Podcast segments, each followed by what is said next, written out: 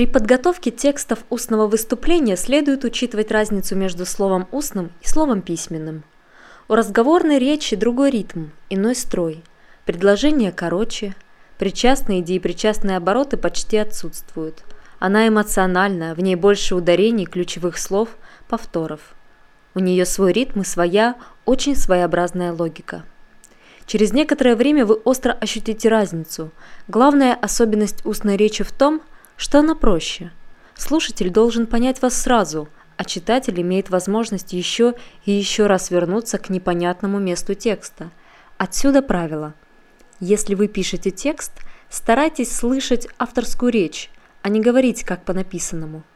Импровизационная речь на основе написанного текста – дело тонкое.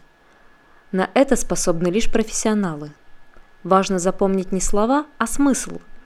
Не зазубрить текст, а вобрать в память композицию монолога, его опорные точки.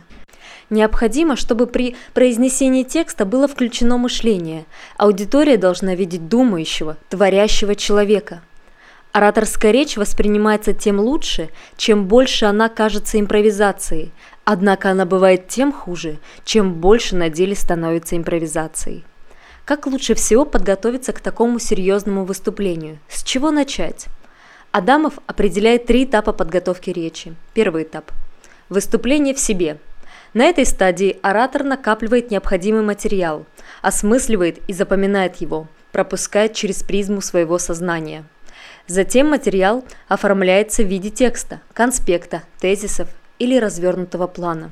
Второй этап – выступление для себя – то есть произнесение речи либо мысленно, внутренний монолог, либо вслух, внешний монолог.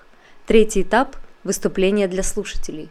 Важно при этом представить себе, как воспримут его слушатели, что будет им понятно, какие могут возникнуть вопросы, возражения. Полезно также применить метод самодебатов, предусмотреть возможные возражения.